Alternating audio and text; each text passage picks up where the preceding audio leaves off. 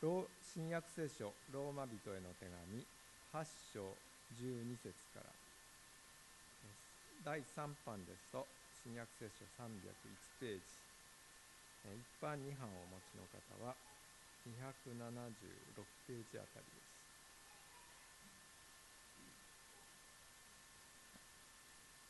お読みいたします。ローマ人への手紙8章12節から。ですから兄弟たち私たちは肉に従って歩む責任を肉に対して負ってはいません。もし肉に従って生きるならあなた方は死ぬのです。しかしもし御霊によって体の行いを殺すならあなた方は生きるのです。神の御霊に導かれる人は誰でも神の子供です。あなた方は人を再び恐怖に陥れるような奴隷の霊を受けたのではなくことしてくださる御霊を受けたのです。私たちは御霊によって「アバ父」と呼びます。私たちが神の子供であることは御霊ご自身が私たちの霊とともに証ししてくださいます。もし子供であるなら相続人でもあります。私たちがキリストと栄光を共に受けるために苦難を共にしているなら私たちは神の相続人でありキリストとの共同相続人であります。今の時のいろいろの苦しみは将来私たちに掲示されようとしている栄光に比べれば取るに足りないものと私は考えます。被造物は切実な思いで神の子供たちの現れを待ち望んでいるのです。それは被造物が虚無に服したのが自分の意思ではなく服従させた方によるのであって望みがあるからです。被造物自体も滅びの束縛から解放され神の子供たちの栄光の自由の中に入れられます。私たちは被造物全体が今に至るまで共にうめき共に生みの苦しみをしていることを知っています。そればかりでなく御霊の発砲をいただいている私たち自身も心の中でうめきながら子にしていただくことすなわち私たちの体のあがなわれることを待ち望んでいます。私たちはこの望みによって救われているのです。目に見える望みは望みではありません。誰でも目で見ていることをどうしてさらに望むでしょう。もしまだ見ていないものを望んでいるのなら私たちは忍耐をもって熱心に待ちます。御霊も同じように弱い私たちを助けてくださいます。私たちはどのように祈ったらよいかわからないのですが御霊ご自身が言いようもない深いうめきによって私たちのために取りなしてくださいます。人間の心を探り極める方は御霊の思いが何かをよく知っておられます。なぜなら御霊は神の御心に従って生徒のために取りなしをしてくださるからです。神を愛する人々すなわち神のご計画に従って召された人々のためには神がすべてのことを働かせて益としてくださることを私たちは知っています。なぜなら神はあらかじめ知っておられる人々を巫女の形と同じ姿にあらかじめ定められたからです。それは巫女が多くの兄弟たちの中で長子となられるためです。神はあらかじめ定めた人々をさらに召し召した人々をさらに義と認め義と認め認めた人々にはさらに栄光をお与えになりました。本日のメッセージは「神の平和をこの地で憧れ」という題で高橋先生からメッセージをいただきます。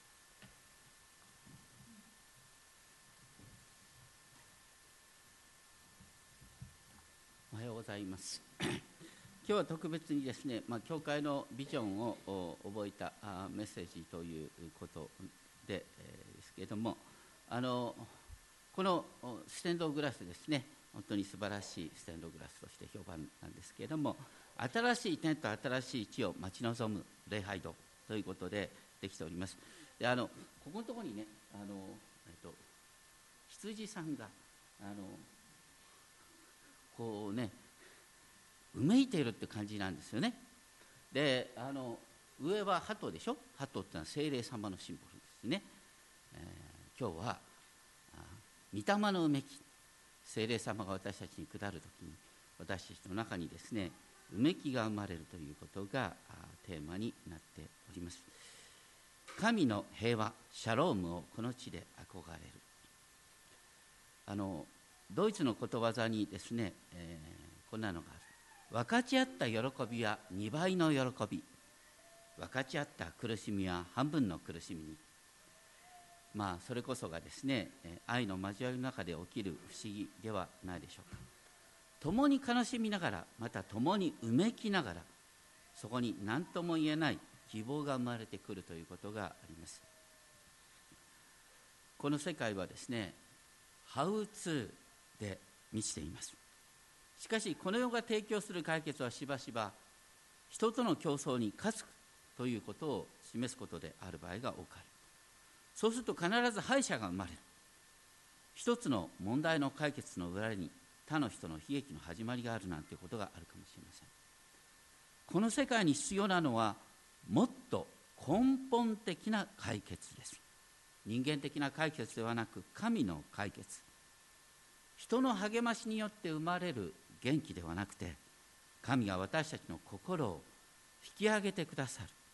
ことによって生まれる活力です。何よりも必要なのは問題解決を考える前に共にうめくっていうことではないでしょうか。そこに御霊のうめきが生まれます。そこにはこの世の常識を超えた希望が生まれます。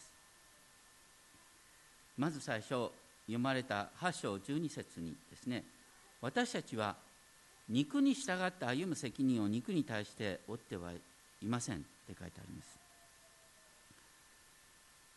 なかなか難しいですがあの僕が尊敬する先生にハンズ・ビルキ先生って天に召されましたがその先生がいらっしゃる。こんなことをおっしゃった。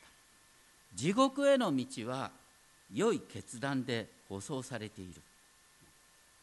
いつも心がけを変えてこれからこうしますっていう良い決断をする。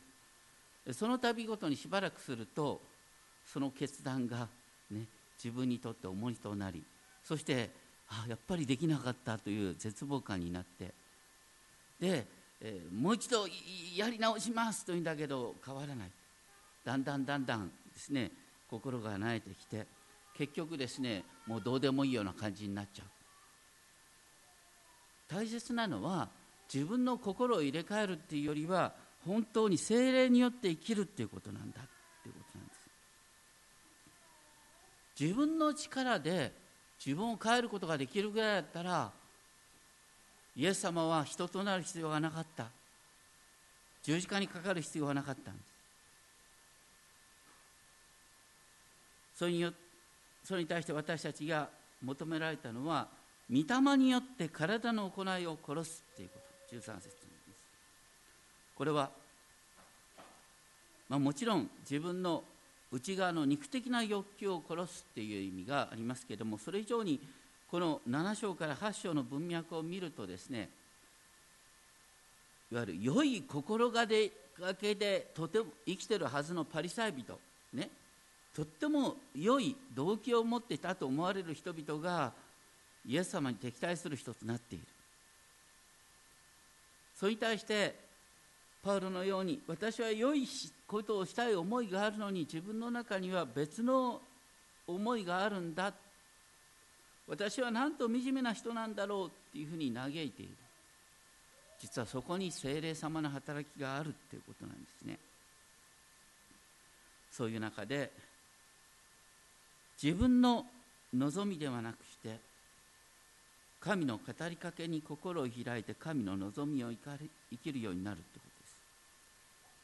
神の御霊に導かれる人は誰でも神の子供ですって書いてありますがこの8章14節は厳密に言うと神の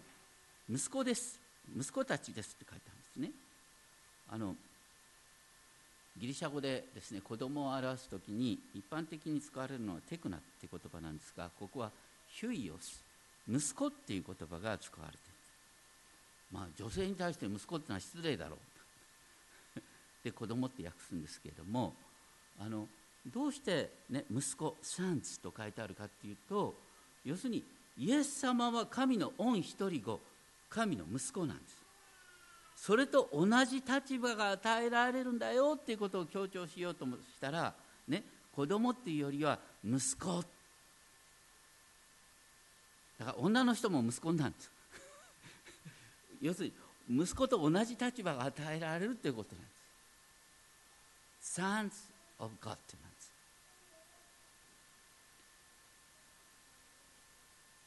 そしてあなた方は人を再び恐怖に陥れるような奴隷の霊を受けたのではない。良いことをしないとやがて厳しい裁きが待ってるよっていう脅しで生きるっていうんではなくして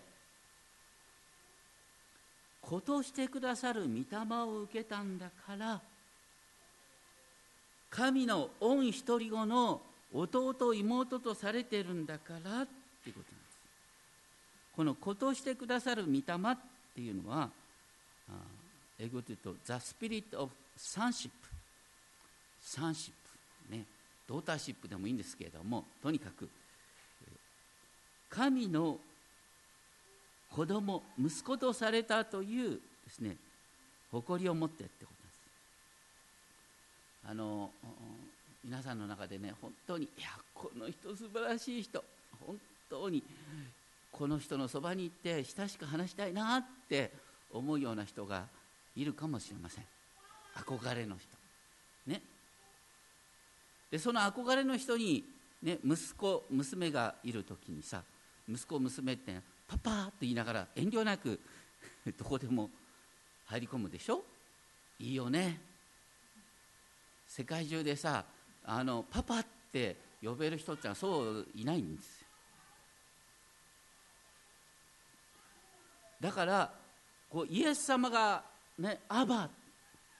現代的にはパパみたいな感じですけれどもアバってイエス様が呼びかけてる。それとイエス様と同じ、ね、立場にいられてアバパパお父さんお父ちゃんお父様父上何でもいいんですけれどもとにかくですね親しく信頼を持って呼びかけることができるというのがこの私たちがスピリット・オブ・サンシップことをしてくださる御霊を受けたっていうことなんだ。もし子供であるなら相続人でもある、まあ、相続人というのは普段あんまりよう感覚わかんないかもしれないですけども、ね、あの莫大な財産を持ってる親がいる。だけどね、まあ、アメリカなんか特にそうですけどね莫大な財産を持ってる親がいる割にはですね息子はえらい貧しい生活をしてるなっていうのがありますよね。どうしてですか？それはね立派な親は子供にねやっぱりお金を稼ぐことの苦しさを体験させようとするから下手にですねあのどんどんお金出したりなんかしないね。適度にアルバイトなんかさせながらですねお金を稼ぐ苦労っていうのをやっぱり体験させないといけないなと思う。財産を受け継げされる前にやっぱりきちんとお金が管理できるっていうことを学んでほしいなって思う。だからパッとねあどれだけの財産を引き継ぐのかっていうのは分かんないんだけれどもでも時が来たらやがて明らかになるんです。財産相続権ってのはすごいものですよこれは。同じようにね私たちは時が来たらキリストとの共同相続人であるということが明らかになるんだ。私たちは新しい点と新しい地を受け継ぐんだ。ということなんです。私たちは今キリストと共にこの世界を治めるという働きに私たちはすでに招き入れられているんです。あのあんまりいい例えじゃないかもしれませんけれども、まあ、イギリス王室にですねあのこの前はウィリアム王子ですけれどもヘンリー王子というのがいますよね、えー、彼はあのアフガニスタンの前線で2度にわたって従軍したということなんですけれどもあの少なくともイギリスの王子にはですねあの王族としての特権以上に義務王族であったら命を懸けて前線に行って奉仕をする、まあ、これはフランス語で言うとノブレス・オブリージュって言いますよね。貴族の特権。王族であるならば、ね、一般ピープル以上に責任を自覚しなきゃいけないんだよってこと。私たちが子としてくださる御霊を受けるスピリット・オブ・サンシップを受けるってことは同じようにその誇りを持ってこの世界に使わされるんだよっていうことなんです。東京会の語呂合わせなんですがワーシップフェローシップと並んでサンシップ、ね、ワーシップ礼拝フェローシップ交わりサンシップ。これは神の子供としての誇りを持ってイエス様の弟妹としての誇りを持ってこの世に使わされるってことなんですイエス様は全地に平和を実現する救い主としてこの地に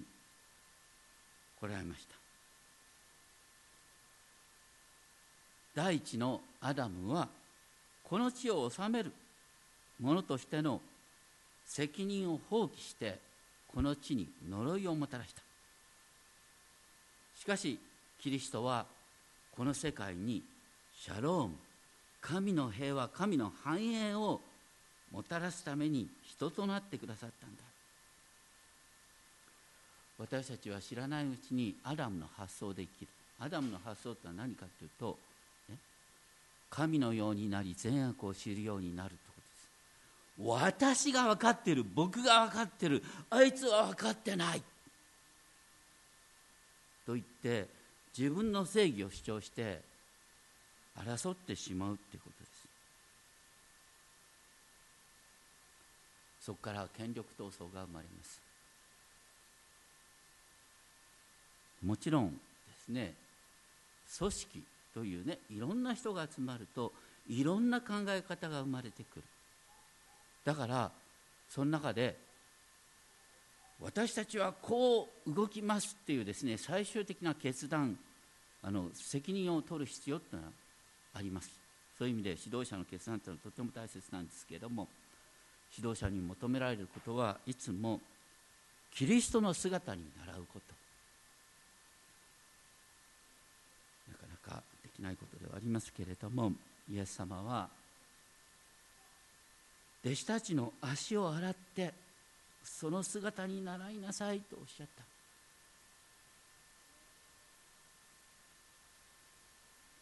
そのような姿勢なくして神の民を導くことはできないんだ。しかも 私たちは知らないうちに、ね、競争に勝つっていう原理で生きてますけども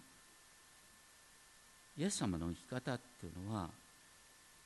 世界の苦しみを引き受けるっていう生き方だった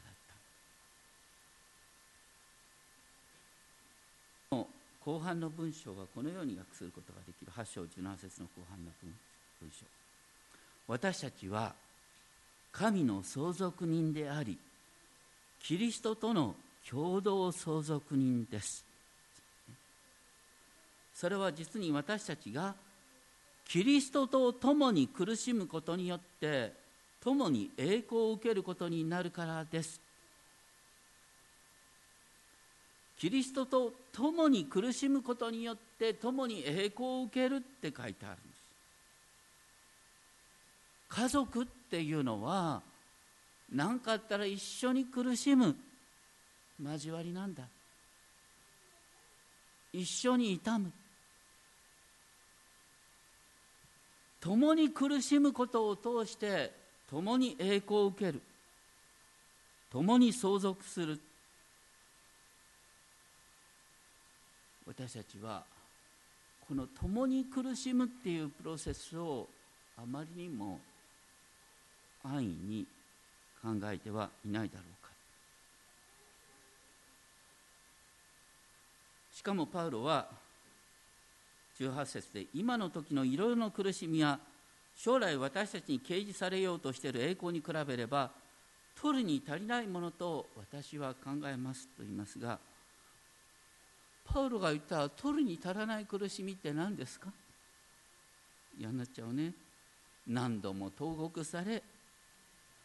5回にわたって死ぬ直前39度の鞭打ち刑を受けた。船が難破して一昼夜海上を漂った。上乾き寒さに凍え裸でいたこともあった。そればかりかね教会を開拓したとして思ったら特にコリントの教会なんかからはですね偽人で献金泥棒だなんてねとんでもないことを言われちゃうんです。これが、今の時の軽い感なんだそうです。すごいことですね。それはですね何を言ってるかっていうと将来与えられている約束されている栄光に比べればね将来的な栄光をのその、ね、比較で言ったら今の時の苦しみなんか大したことないんだよってことなんです。とにかく信仰の醍醐味とは何かとキリストと共に苦しむことによって共に栄光を受けるんです。共に苦しむっていうプロセスなくして栄光の素晴らしさは見えてこないんですよ。それにしても19節で被造物も切実な思いで神の子供たちの現れを待ち望んでいるって書いてある。被造物が切実な思いで待ち望んでいる。だから羊もうめきながら待ち望んでいる。羊はね自分は狼に食われるのが当たり前だなんて思ってないんだよ。食われると痛いんだよ。この世界にはさまざまな災いがある。子牛がライオンに食べられる時うめくんです。なんでこういう弱肉強食の世界になったのか。それはアダムが神の形としての責任を忘れたからです。私たちも神の形としての責任を忘れて自分を神とする生き方をしてるからなんだ。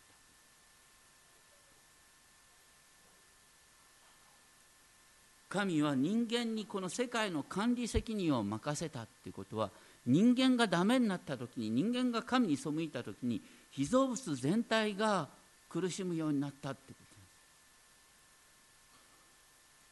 まあよくねあの本当に可愛いペットがいるんだけど可愛いペットが死んじゃってとても悲しい。その時に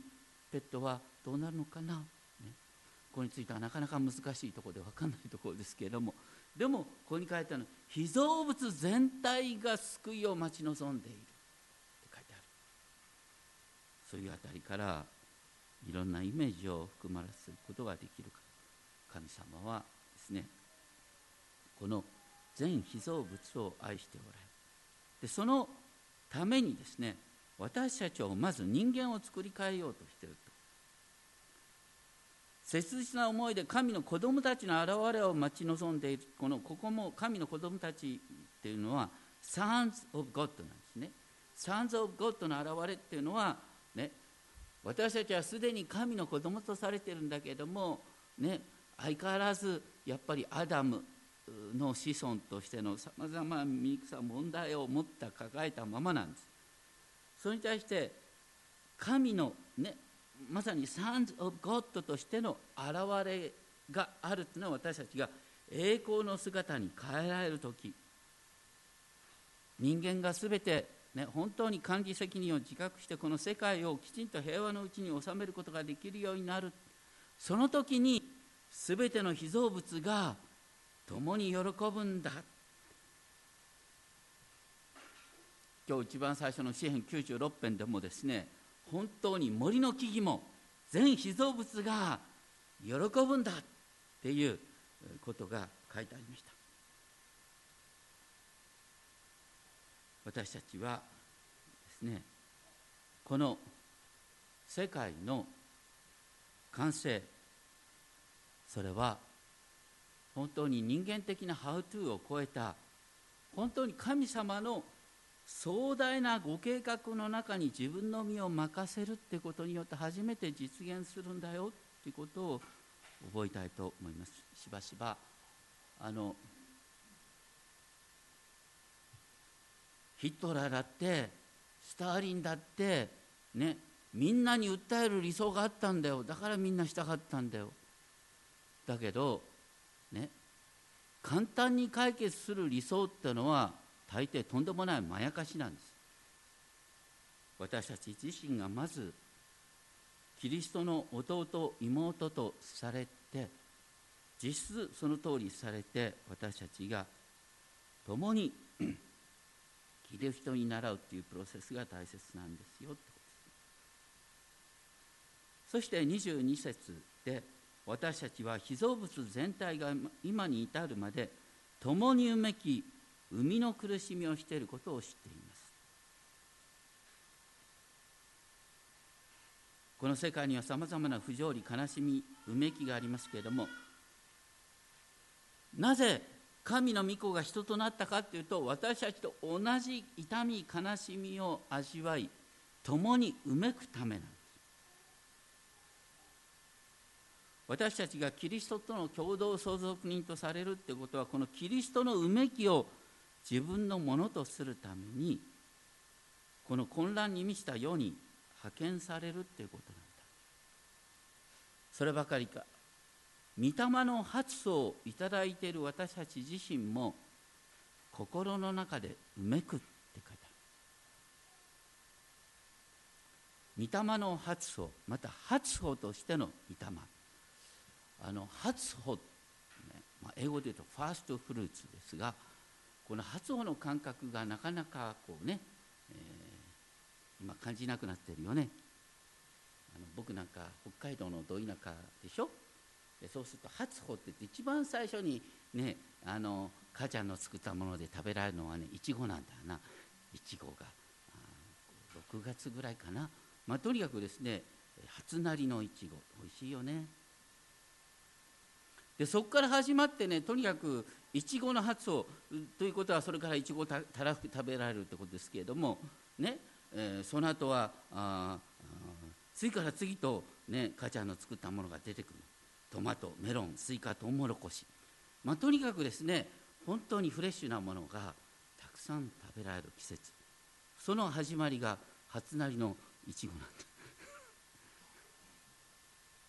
私たちが初歩としての御霊を受ける。っていうことはこれからすごい世界が待っているんだよ。そのすごい世界が待っているんだよっていうことの保証として精霊を受けたんだよってこと。でもここに書いてあるのは不思議なんです。精霊を受けたものはうめくって書いてある。私たち自身も心の中でうめくって書いてあるんです。うめくっていうのは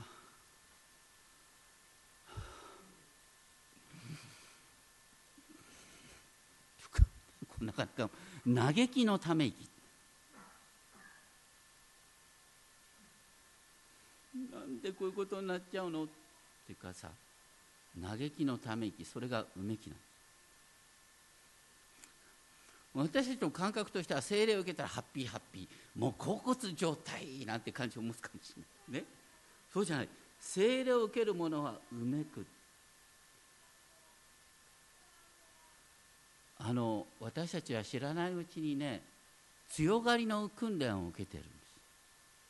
男は人前では泣いてはいけませんとか言われてね。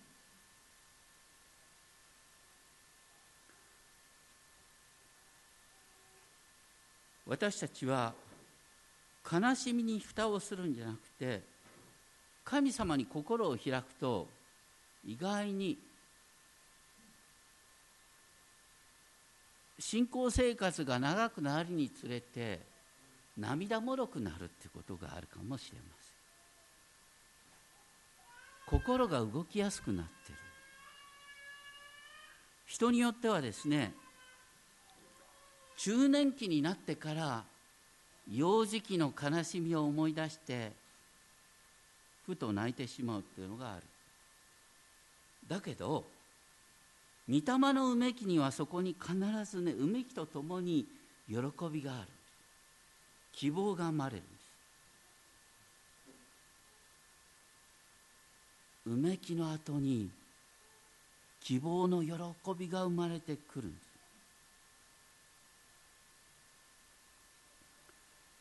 マザー・テレサがね何度も言ってますけれども愛の反対は憎しみではないんだ。無関心なんだ。どうしてこの世界にこんな殺伐とした状態が生まれるのかっていうと人の痛みを自分の痛みとして感じることができないからではないでしょうか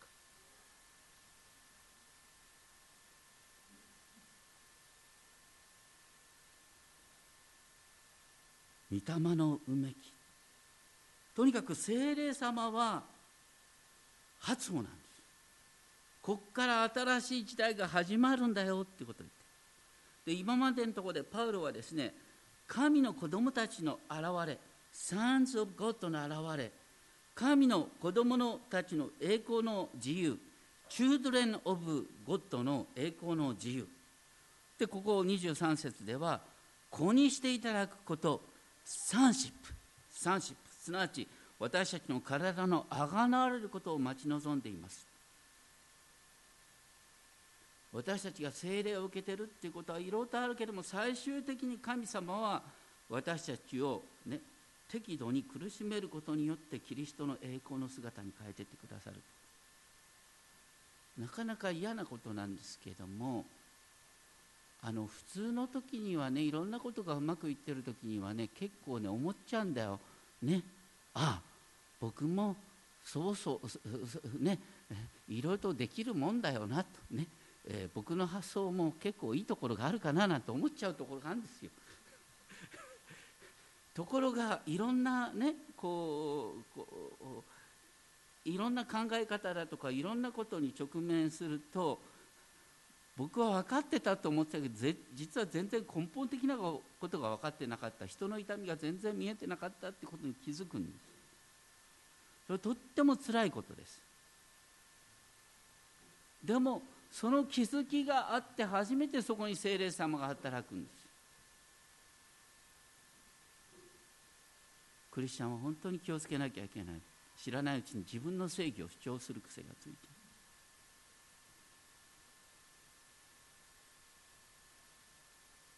私たちはまだ未完成。自分が何ほどのことを知ってるって思った途端お前は何も知ってないんだって言われる。だから神様は私たちを苦しめます。傷つけます。そうじゃないと私たちが本当に傲慢になってしまうからです。で私たちの救いとは何かというとこの望みによって救われている。24節。望みによって救われている。目に見える望みは望みではありません。誰でも目で見ていることをどうしてさらに望むでしょう。もしまだ見ていないことを望んでいるなら私たちは忍耐を持って待ちます。望みによって救われてるってことはすごい表現ですよ。ね？同時にこれ安心させるよね。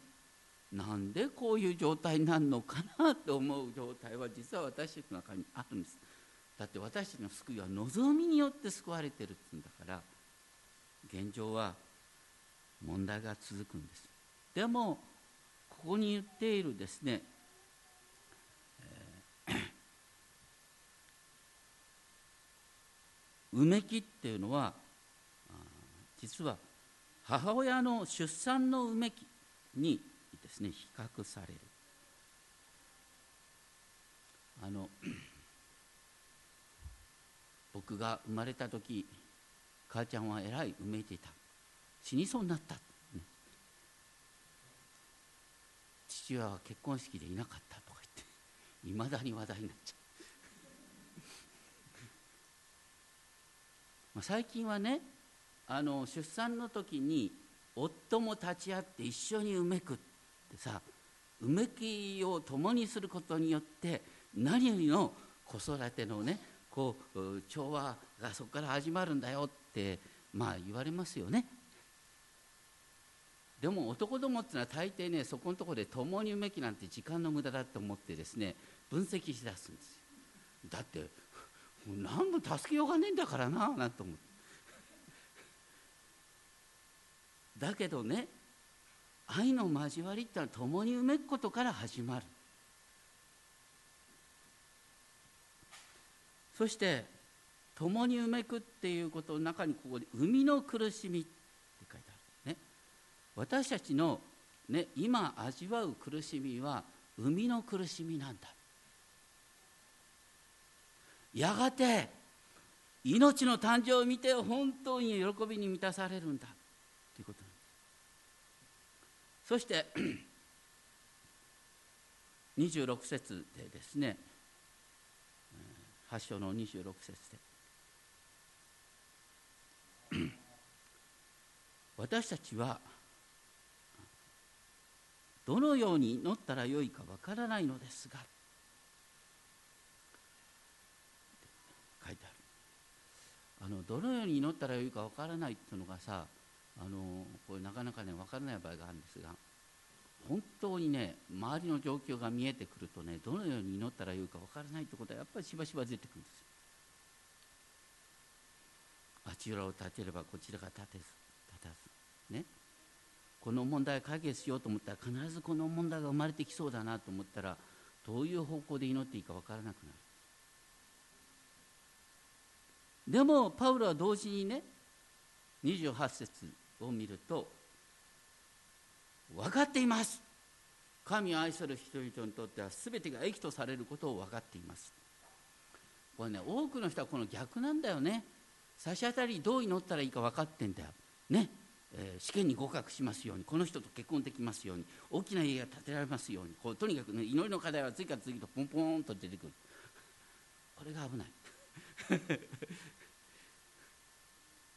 でも本当に分かるべきなのは何かというといろいろとあると。でそのプロセスの中では私たちの、ね、表面的な願いが叶わないことの方が多いんだ。だけど神は全てのことを働き益としてくださるということを分かっている。それは私の確信なんだ。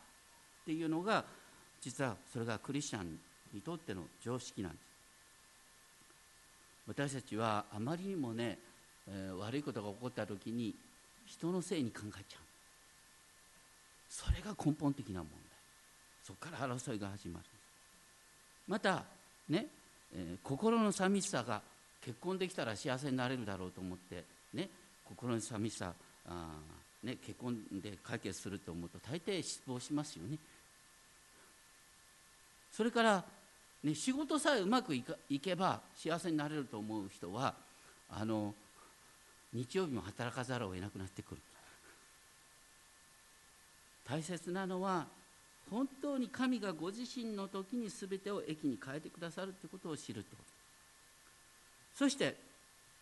ここのとこでですねあの書いてあるのはあのうめきの三重奏みたいなのが書いてあるんです。一番最初には被造物全体がうめくって書いてあるでしょ。で次は精霊を受けてる私たちはうめく。で次に書いてあるのは26節で御霊ご自身が言いようもない深いうめきによって私たちのために取りなしていてくださる。言いようもない深いうめきっていうことはですね言葉にできないうめき。ある人はそれこそが遺伝現象であるって言いますけれどもとにかく本当に言葉にできない精霊様のうめきっていうのが私たちの心の中で起きるんだよっていうことを言ってるんです。そこから全てが変わり出すんだよっていうことを言ってるんです。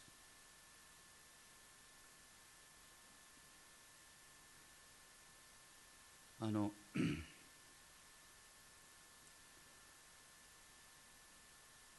私たちは本当にこの、まあ、うめきのミニストリーなんていうのもなんですけれども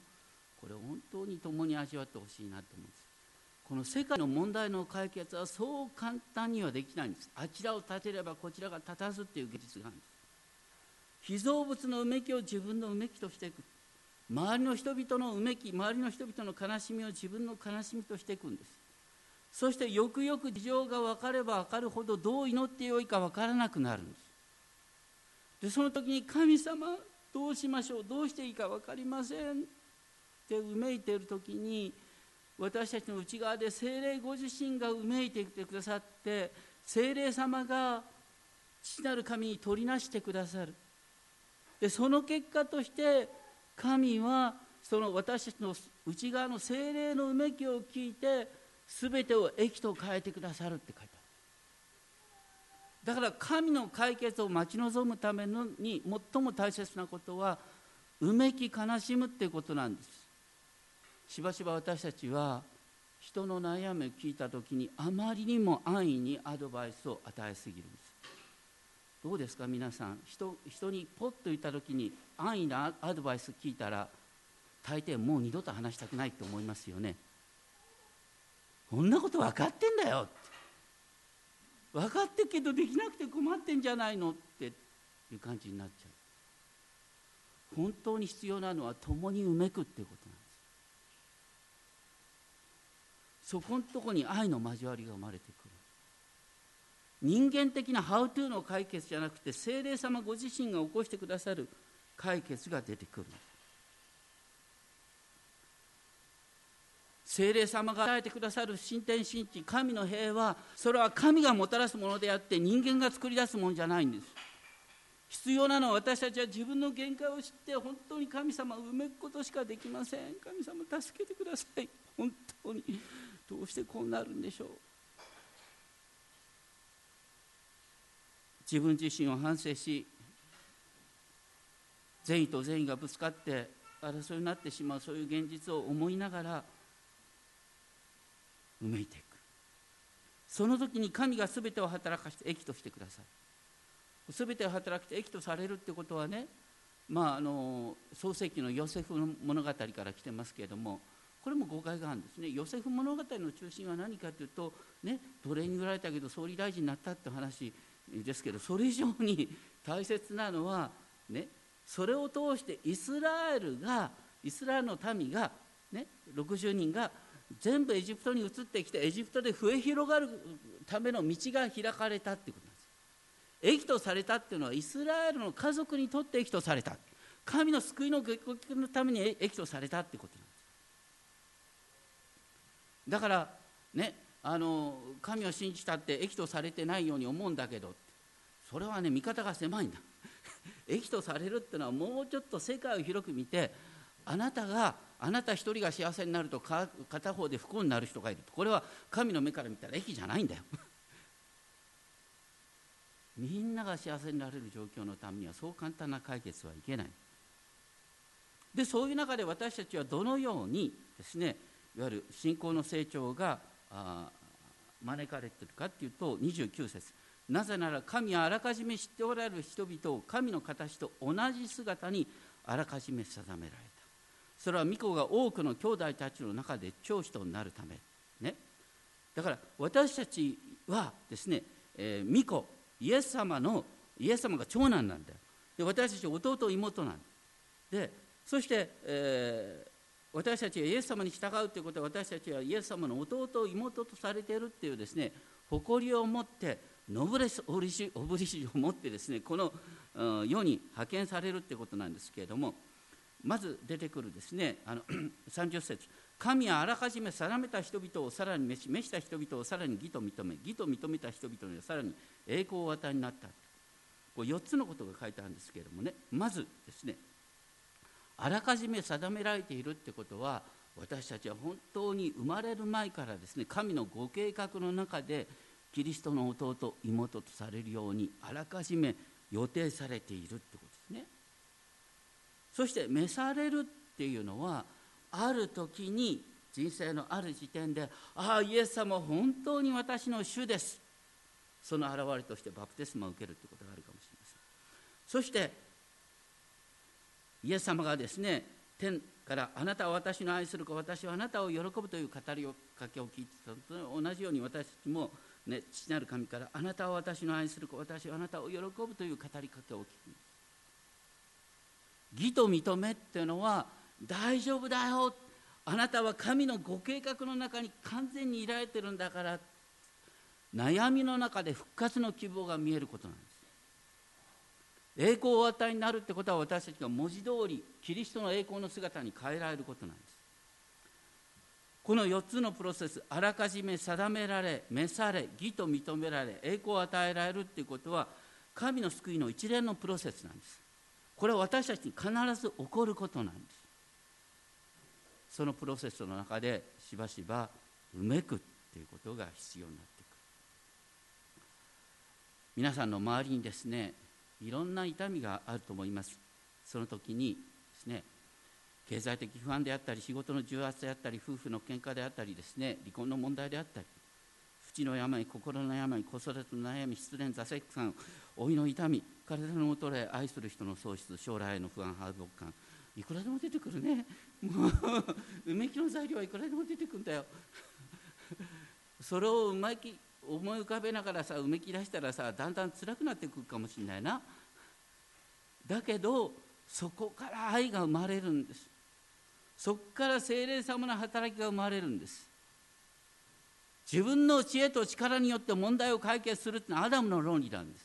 そうじゃなくて自分の徹底的な無力さを認めながら本当に神様助けてください。あなたの御声を待ち望みますっていうところから神のご計画が進んでいく。その時にね一見落ち込む話を聞いて一緒に落ち込んでるようでありながらその後爽やかな希望が生まれてくるんです。大丈夫だよな。神は全てを働かせて益としてくださるんだよ。っていう確信が生まれてくると思います。お祈りをしましょう。被造物のうめき。御霊を受けた私たちのうめき。精霊ご自身のうめき。このうめきの三重層の中から新しい天と新しい地が生まれていきます。人間の力による解決ではありません。人間の知恵による解決ではありません。精霊ご自身が与えてくださる解決です。どうかいつでもどこでも私たちがそれを待ち望みながら神が全てを働くして益としてくださる。それを信じて生きることができますように。御霊のうめきを味わいながら生きるものとさせてください。尊き主イエス・キリストの皆によってお願いします。